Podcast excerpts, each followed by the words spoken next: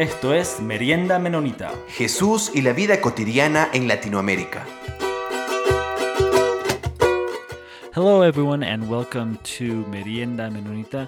This is our first episode that we will be doing in English. Um, so I'd like to thank you all for joining us. My name is Peter Wigginton, and I'm here today with my co host, Jonathan Minchala. Hello, Jonathan. Hi, Peter. Hi, everyone. I'm very excited to begin this interview, and thank you all for being with us. Today, we're going to be sharing with Palmer Becker, um, the author of the book The Essentials of Anabaptism.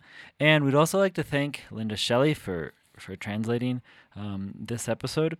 And um, so, this is going to start a, a series of 10 episodes in Spanish focusing on the, the, um, the 10 different chapters of the essentials of Anabaptism from Palmer Becker's book. So we'd like to thank Palmer Becker for, for taking his time to join us today, and I'd like to ask Palmer to please present himself. I uh, grew up as a farm boy, uh, was a Mennonite, and uh, Mennonite was in our community was a culture, and didn't most people didn't know much about what it meant to be a, an Anabaptists. And uh, so that's a little bit of the background. I went to Freeman College in our community. I married Artis, the most wonderful girl in the world. We have four children that are involved in various uh, places of church and and, and uh, ministry. Um, I spent 25 years in the pastorate and uh, had the opportunity to plant uh, a couple of churches. One was in um, Canby, Oregon, where I worked with the Hispanic people who were sharecroppers or people coming up from from Mexico to help in the in the harvest there, and uh, helped to establish that church. Spent ten years in a denominational as a denominational leader in Newton, Kansas Spent 10 years as a trainer of new pastors as director of the Pastoral Ministries program, and then about 10 years in short term teaching in about a dozen churches. Uh, well, actually more, but it started in, um, in uh, Taiwan and China, and then moved to India and uh, spent uh, five times in Vietnam and about five times in Israel in West Bank, uh, teaching short short term. Uh, maybe it's a little perplexing. How did I become an Anabaptist? How did I develop a passion for it? Uh, first of all, I was fortunate to be one of the last students of H.S. Bender. I went to Goshen College and, and got to take a church history with this giant of a a leader in the in the Mennonite constituency. And he wove his passion for evangelism or for Anabaptism into that. And uh, I caught, I was vulnerable. I caught the disease of Anabaptism. But uh, that was uh, very special. I spent time in his home uh, and in various ways uh, discussing theology. Um, the second was I went to a class with um, with uh, Gerhard Enns, um, well Adolf Enns in, in Vancouver, and uh, we were struggling with what is the difference between Presbyterian and Lutheran and Catholic and Mennonite and Anabaptist and things like this. Adolf went to the board and, and drew a straight line down the middle of the whiteboard. And, uh, and then he labeled one side Reformed and one side Anabaptist. That might sound too simple, but we were ready to explore what was the essence of Anabaptism in relationship to the Reformed tradition or, or broader Christendom kind of thing. And uh, out of that, we uh, kind of demuddled my mind and, and helped me to understand that uh, studying history with uh, H.S. Bender, interacting with churches through 25 years of, uh, of interaction. I was often the chairman of the of the uh, pastoral board or something like this. Uh, this this in very simple terms uh, brought it brought it down to a simple saint and uh, put then then as I thought about well maybe that's enough for now or I can say one more thing. I, I can say a little bit more about how how the book, book then came to be. Um, I was asked at Hesston College. We did a uh, conference titled um, "Discipling New Believers from an Anabaptist Perspective." And frankly, we asked the question, "What does it mean to be Anabaptist?" and uh, they asked me to do the keynote address. And there would be a couple hundred people there, leaders and others uh, that would uh, ex- explore that. I I prayed a lot. I said, uh, what, "What is the key concept here? What does it mean to be Anabaptist?" And what has been important to Anabaptists from my perspective? And uh, I came up with three words. One was Jesus. Jesus has been very central, uh, but in a special way. Uh, Jesus was not only known as someone who um, who died to pay the penalty for our sin. Uh, Jesus was even more. Uh, he came to introduce the kingdom, and in that kingdom, uh, was uh, was the emphasis of following Jesus as our as our Lord. The second word was community. A community is very important in the Mennonite tradition and has has been. And uh, so, uh, while the first theme was Jesus is the center of our faith, the center second theme that came was community is the center of our life in a variety of ways. And the third word was reconciliation. Just a lot of conflict in our world and our families and our churches and this. And uh, Anabaptists have been concerned about peace and uh, and uh, non-resistance. Uh, but uh, I gave I've tried to bring those two together in the word reconciliation. So with those three words and three phrases, reconciliation is the center of our work. I gave that address at Hesston College. I worked hard at it. We had large pictures up on the stage. We had PowerPoint. We had music. We were going to do this right, and uh, and it really did communicate. And uh, people went away from that place uh, saying, Now I know what it means to be an Anabaptist. And uh, they started talking about that in their churches in, in a variety of ways. And then James Krabill uh, picked up on it and he said, Why don't we put that address into a small booklet? And, so that was the result of uh, what is an, uh, came out as what is an Anabaptist Christian. And um, Mennonite World Conference sent this around the world to the different uh, churches in that affiliate with the Mennonite Church and uh, offered to translate it. And uh, 20 groups translated it into their local language. And, and so it was used uh, then eventually by, uh, by, well, literally thousands of people, and it became well, uh, well known. Um, that served us well for about 10 years.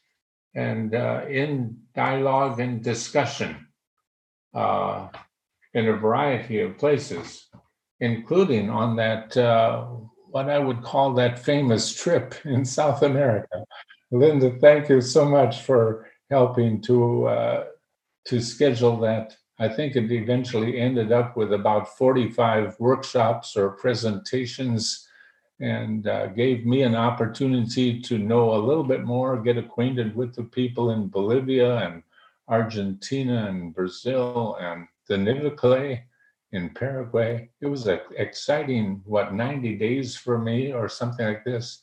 And hopefully, some of my excitement um, without Spanish uh, kind of communicated somewheres or or others. And so I've been I've been very thrilled, humbled by what uh, you people have done with this in uh, Central and South America, and uh, want to wish you my my very best as uh, as.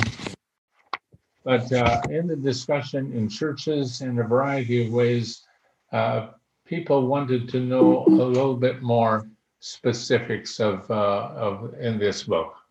So I took the nine themes from this book and uh, developed them further, and um, and it became uh, Anabaptist essentials. I'd have to admit that uh, other people can interpret uh, Anabaptism somewhat different than I have. Uh, my booklet is what I call neo-Benderism, Benderism revised, updated, put into present language, and uh, thank God that that's been been useful. Um, let me say that uh, there's a lot of books written for pastors, theologians, not too much for lay people. So uh, I tried, especially in this book, to to write the book for grade grade nine people uh, in, in their own uh, language, you, you, might, you might say. I, I gave it to an ESL teacher and said, Can you mark any word in here that a um, ninth grader would have difficulty understanding? She marked 70 words. And I tried to get alternatives for those words. And uh, I think uh, was one reason why the book has been successful that it's written more for for lay people than for for uh, uh, lead, leaders. I tried to keep some of that for Anabaptist essentials. Uh, that got upgraded a little bit, but still, hopefully, uh, because it's divided into 10 or eight or 10 basic chapters, one question at a time, and then discussion questions after the presentation. Hopefully, it is useful in in Bible study groups and uh, and elsewhere. Uh, in other parts of the world, and I expect that's happening in South America, people have used the books uh, as a for a series of sermons that the um, it is basic theology. It's the ten themes basically cover the Christian faith, and, and they're not just an add-on for Anabaptists. They are a basic way of understanding the Christian faith uh, from an Anabaptist perspective. So it covers the theology of Jesus, of the scriptures, and of the church, and uh, forgiveness and and the kind of the whole gamut. If you can do that in 120 pages or whatever. So that's a little bit about myself that's a little bit about how the book came um, and i would say god has given me those three words those three phrases uh, he's used them. Uh, i um, He's given me a passion for Anabaptism. Uh, I don't want to be arrogant, but I believe we've got the best theology in the world.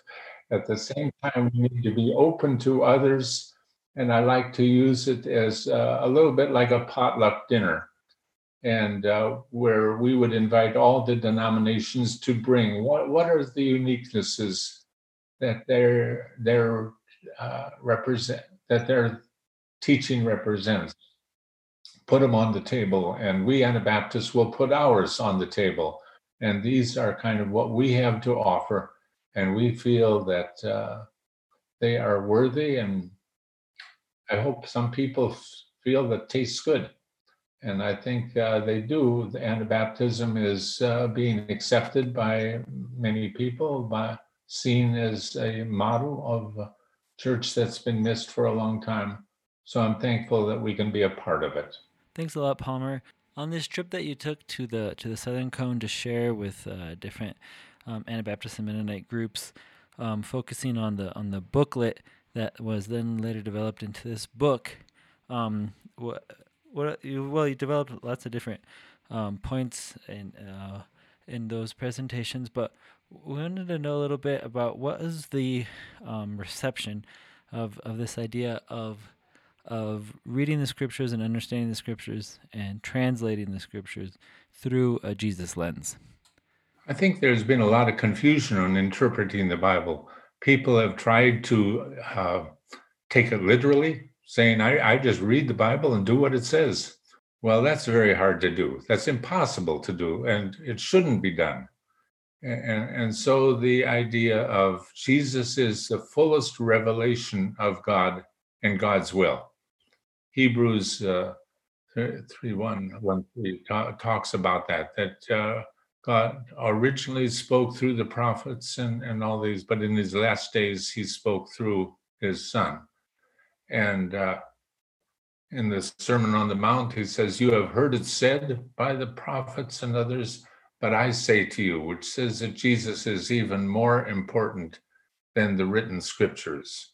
And, and somehow to know God's will, we need to read the scriptures, but then interpret them in, in light of Jesus, uh, uh, who is the fullest revelation. So at, at Hesston College, we used to say if there's a conflict between the Old Testament and the New Testament, let Jesus be the referee. Uh, let him interpret what, uh, what is God's will.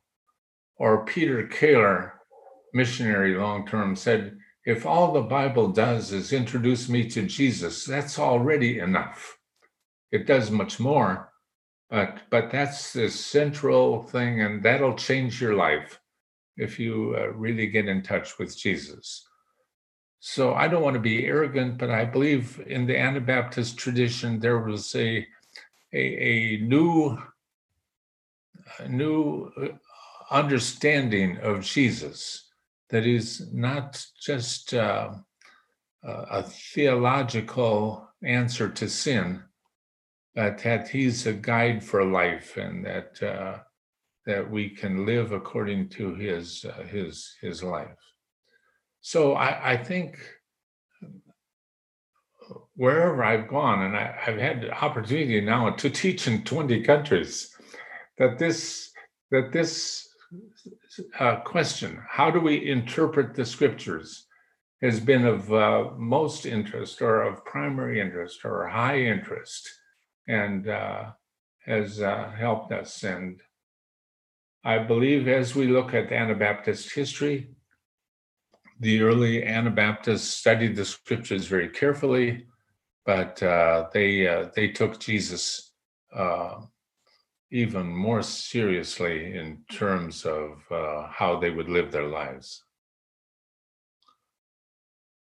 Let, let, me let me give an illustration of this, if I might, and and this is pretty personal. Uh, my brother and I were almost like twins. We we were just uh, less than two years apart. We grew up in the same home, a Christian home. We grew up in the same church we went to the same high school, but uh, after high school, we went to different schools. He went to school with, that was pretty literal, and uh, they wanted to uh, say, uh, take careful aim at each each scripture and do what it says. And I, I have a high view of scripture and want to affirm that as uh, as well. But uh, I'm not literalistic. I, I I, I can't say do whatever the scripture says. So, some is prescriptive and some is descriptive, and we need to make a difference. And uh, and so I went to a, a college that taught this idea of uh, of Jesus interpreting the scripture. I went to Goshen College and uh, took that as a guide in my life. My brother and I became two very different people uh, when it came to some of the difficult things like divorce or uh, capital punishment or uh, or the, the going to the army or, or some of these questions my brother took one one line and usually quoted from the old testament or from the epistles in some way or another uh, he and I would get together and we would have our theological arguments. We still loved each other, even if we were very different. But uh, he just took a, a different stance on on on war and racism and, and those kind of things uh, from his perspective.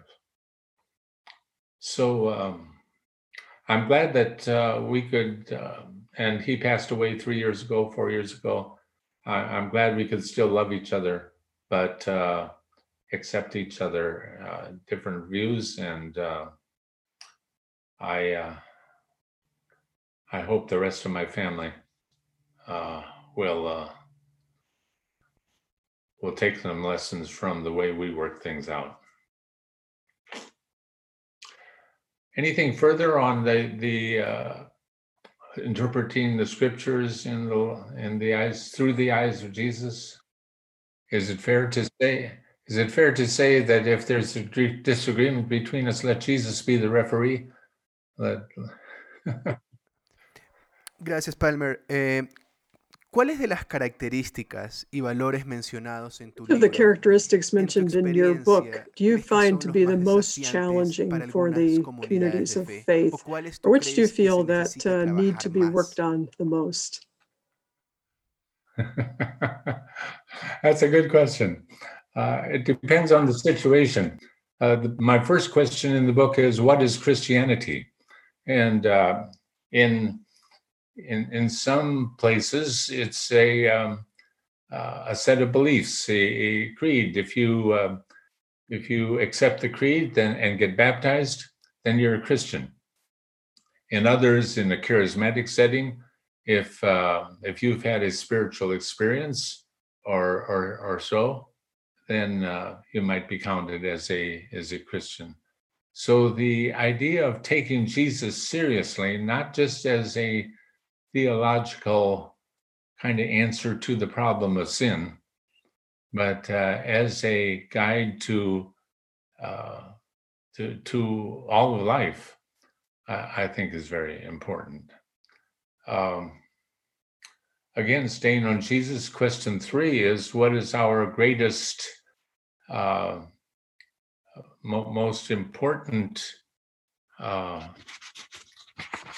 what uh, authority, our final authority. Uh, some people take themselves as a final authority.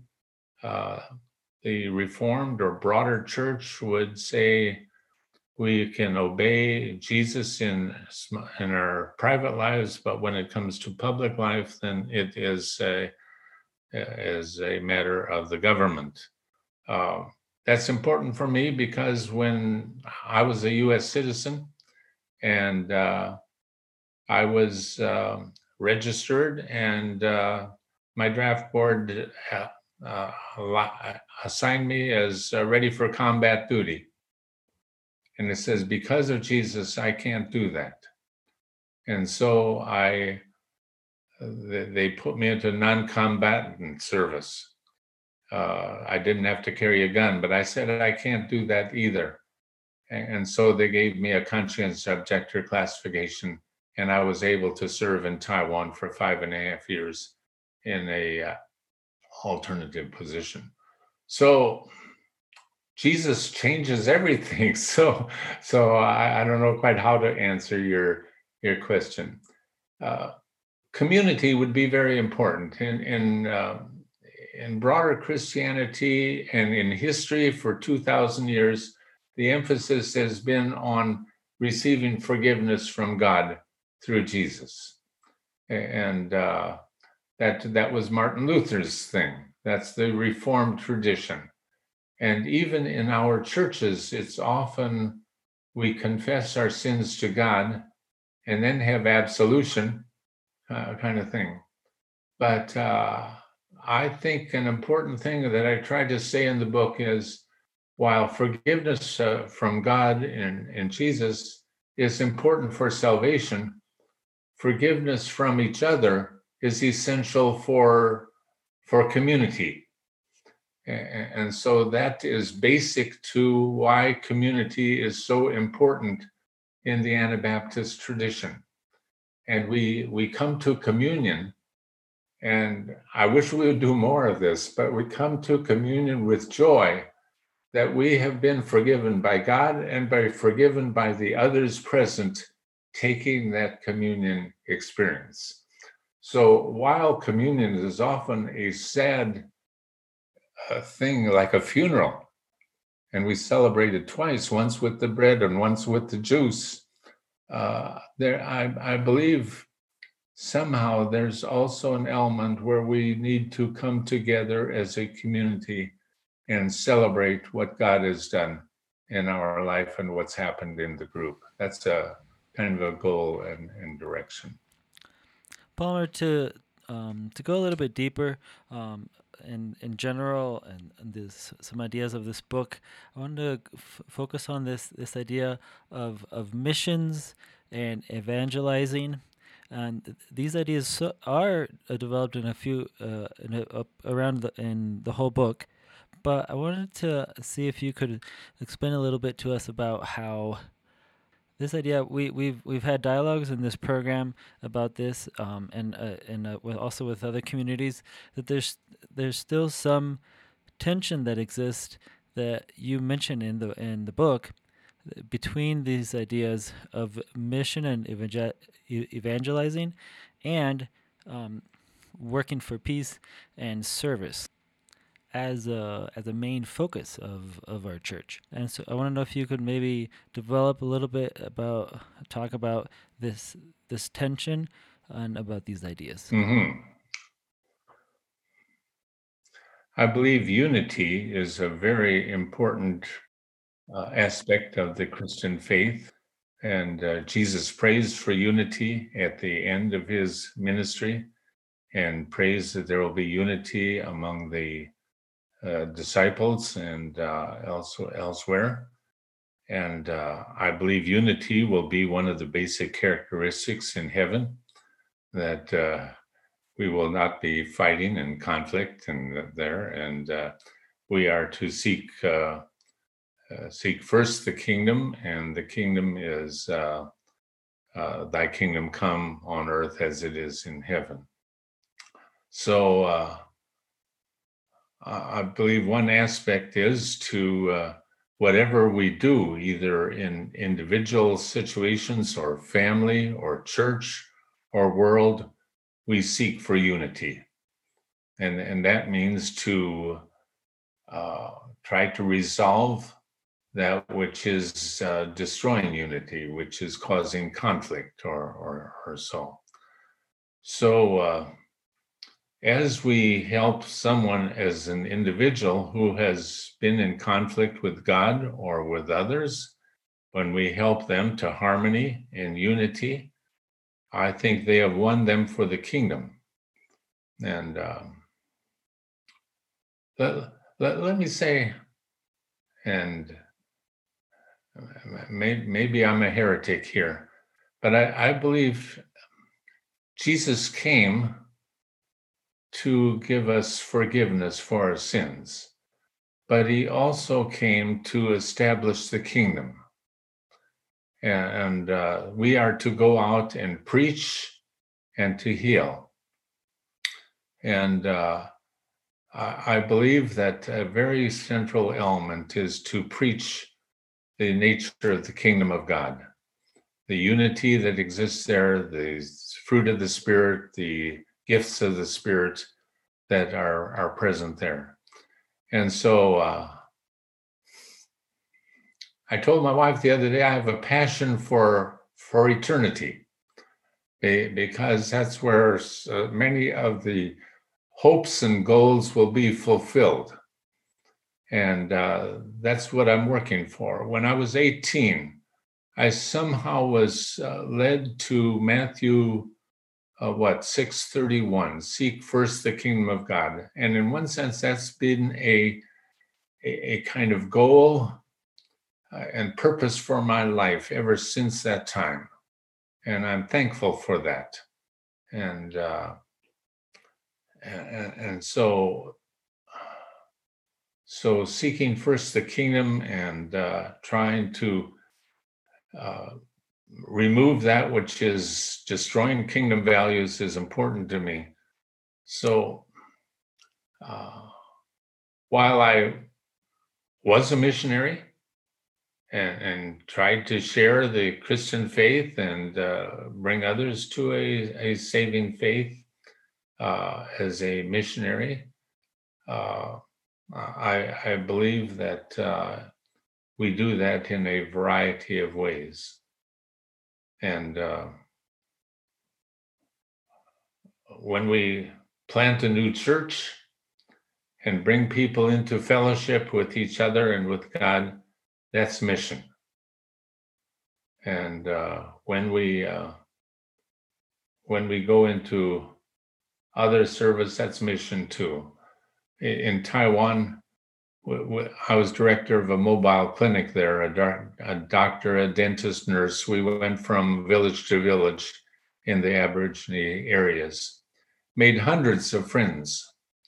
And one day I was sharing with one of the US advisors to the Vietnam War and uh, what struggles he was having and what we were doing and uh, how we had hundreds of friends. I told them about a mother who came with her baby and says, I, I want you to meet my baby. I've named him America. Says, well, why'd you do that? Well, don't you remember a year ago, I was in labor for 20 hours and everybody thought I would die. And, and your doctor helped to make a successful delivery.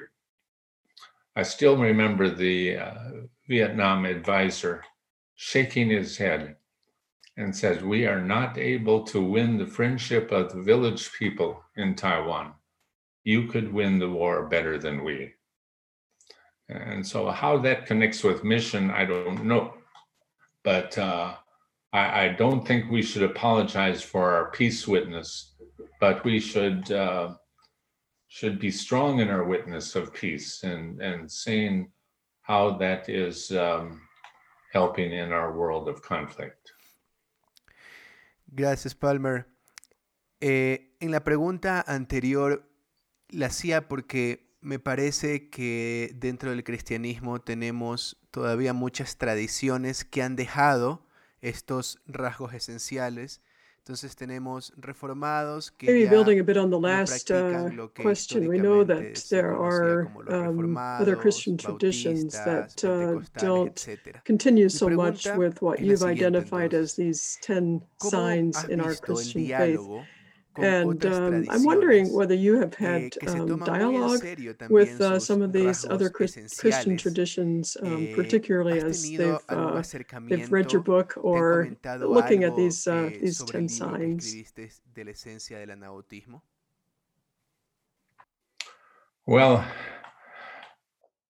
I might comment that I myself took a look at the first nine and said these are impossible to fulfill by ourselves uh, and uh, and so wrote the tenth chapter, which is uh, what is uh, what is essential for uh, for effectiveness, and uh, and indicated that the Holy Spirit and the openness to the Holy Spirit that in, no matter what we do in what area, that somehow, no matter how we work, no matter how how much we teach and all, uh, I think the effectiveness comes when somehow a new passion or a new spirit comes within us to uh, to teach uh, teach that.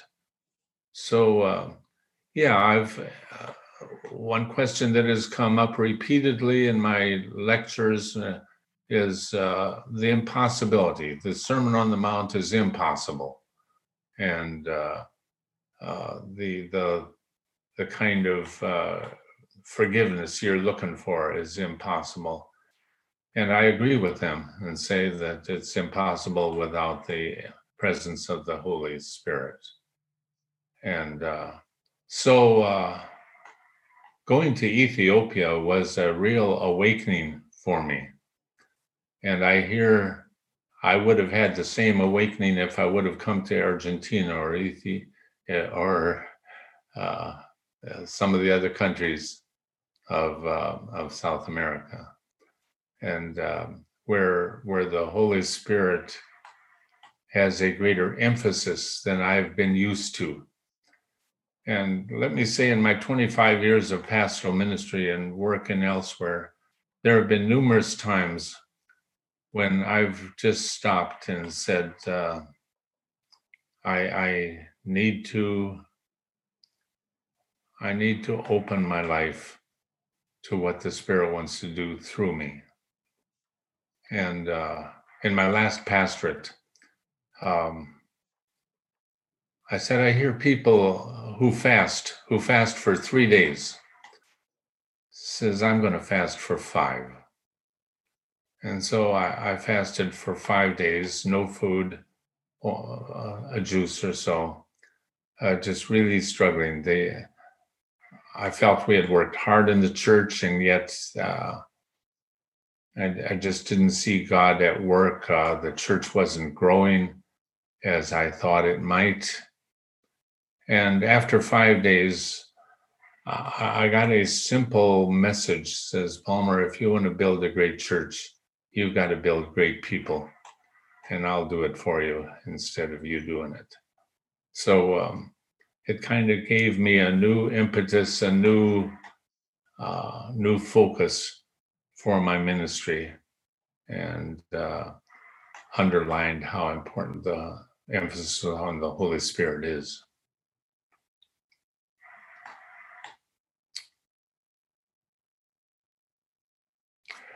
We found the uh, the uh, the three statements to be very useful, and a number of countries have printed them in their own language.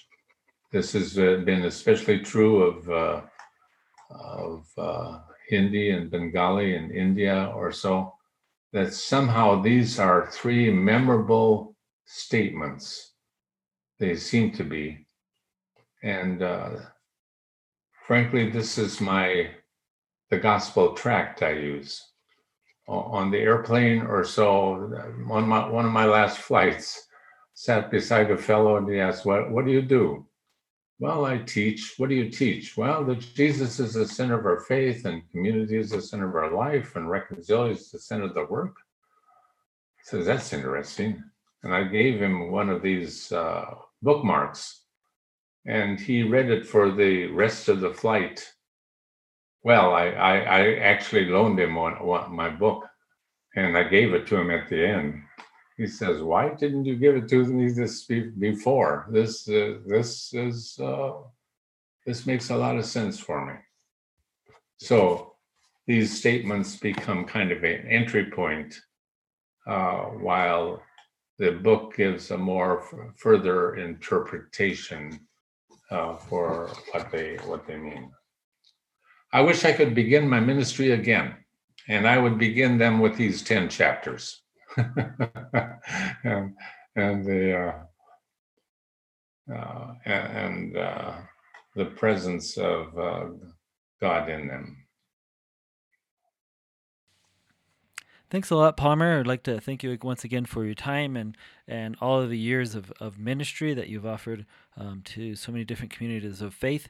And I'd also like to thank um, Ardis uh, for all the continuous support that, that she's given to you, and especially during these recent times of your different health concerns. I'd also like to thank Linda Shelley again for helping with the translation um, of this episode.